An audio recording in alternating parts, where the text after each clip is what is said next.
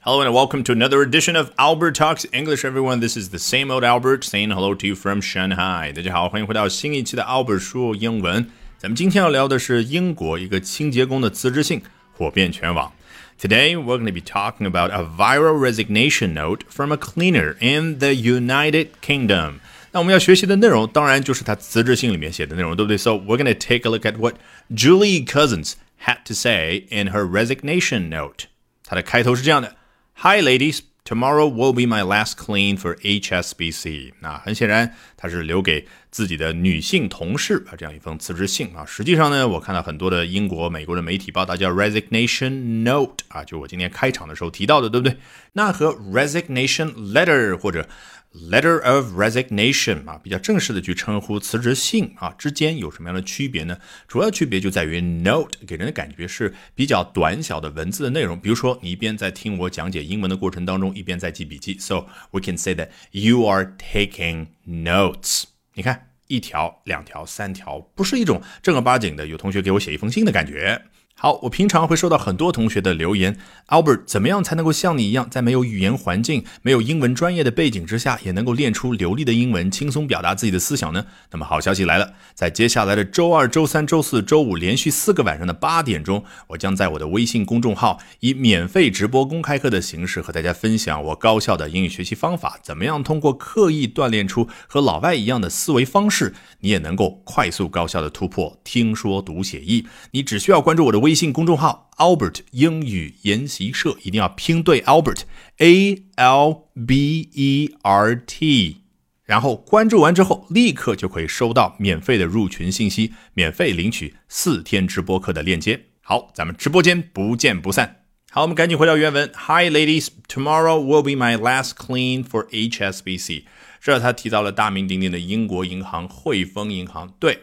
HSBC 呢，以前是总部位于香港啊。那么九三年的时候，也就是在香港回归之前啊，他就把总部从香港迁到了伦敦啊。背后的历史原因什么，大家有兴趣可以自己去搜索。那么总之，你展开 HSBC 会发现它的全称是 Hong Kong Shanghai Banking Corporation 啊，也一点都不奇怪，对不对？毕竟啊，英国曾经是大英帝国啊，殖民地遍布全世界。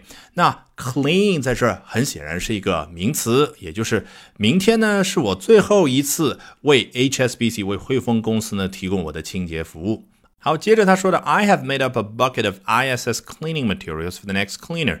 Whoever that may be，看到 ISS 一点都不用紧张，你根据上下文就知道，这肯定是他们这个工种的人的行话，只有他们最清楚了，对不对？那出于好奇呢，我要快速查了一下啊，原来是总部位于丹麦的一家专注于办公楼宇清洁的公司，所以 ISS Cleaning Materials 啊，就肯定是他们这家公司自己的那种清洁材料啊。那他呢比较贴心，说我已经做好了一桶这样的材料，哎，为谁呢？For the next cleaner，whoever that may be，啊，为了下一个清洁工，无论这个人。是谁？那 bucket 这样的一个名词，头脑里面赶紧对应出水桶的那个模样。比如说 ice bucket challenge，所谓的冰桶挑战，你看那个样子已经在头脑里面浮现出来，那个就叫 bucket。好，我们接着去看第二段啊。I've left the job, Julie, after the way you dress me down in the office. I've left the job。原来一个人他辞职了，他可以说 I've left my job，还可以说什么呢？I've quit my job。其实，如果从第三人称来描述，就是我要跟别的朋友去说：“哎呦，这个英国的清洁工，哎，他就这样辞职了。”还可以怎么说呢？当然，最正式的就是 resigned。She resigned。还可以怎么说：She walked out of her job。对，可以说 she walked out of her job。好，我们赶紧啊，不再往下去拓展，回到原文。I've left the job, Julie。很显然呢，啊，比较巧。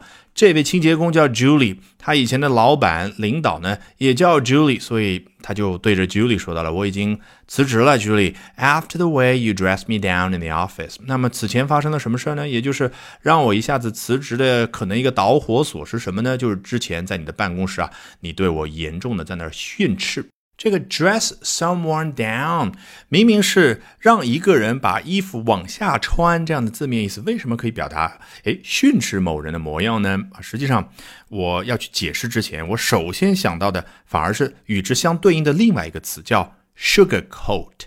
就是糖衣啊，这样字面意思翻译过来。那在英文当中呢，也可以作为动词，比如说，Would you mind sugarcoating it a little bit？哎，你刚刚说了一句很直白、很粗鲁的话，那我可以用刚刚这句英文就跟你说，哎，您能不能就是稍微的哎 sugarcoat it，给你刚刚这句话这段话穿上糖衣，那么。就是说，哎，说的好听一点，不要说这么难听。那么你觉得与之相对应的这个 dress someone down，把一个人的衣服往下穿，当然就是穿的很破烂的那个模样，是不是可以比较自然的去表达？哎，把一个人说出来的话，哎，我用比较破的这种样子给装点，那就是我用非常非常难听的话甩给对方听。好，接着他说到，It was nothing more than aggressive and cruel，but That's a reflection on your character, not mine. 嘿，再回忆一下当时发生的这个事儿是什么呢？It was nothing more than aggressive and cruel. 这个 nothing more than 我觉得没有必要去纠结字面意思，然后在那头脑里面反复的去确认啊，这个否定表示什么？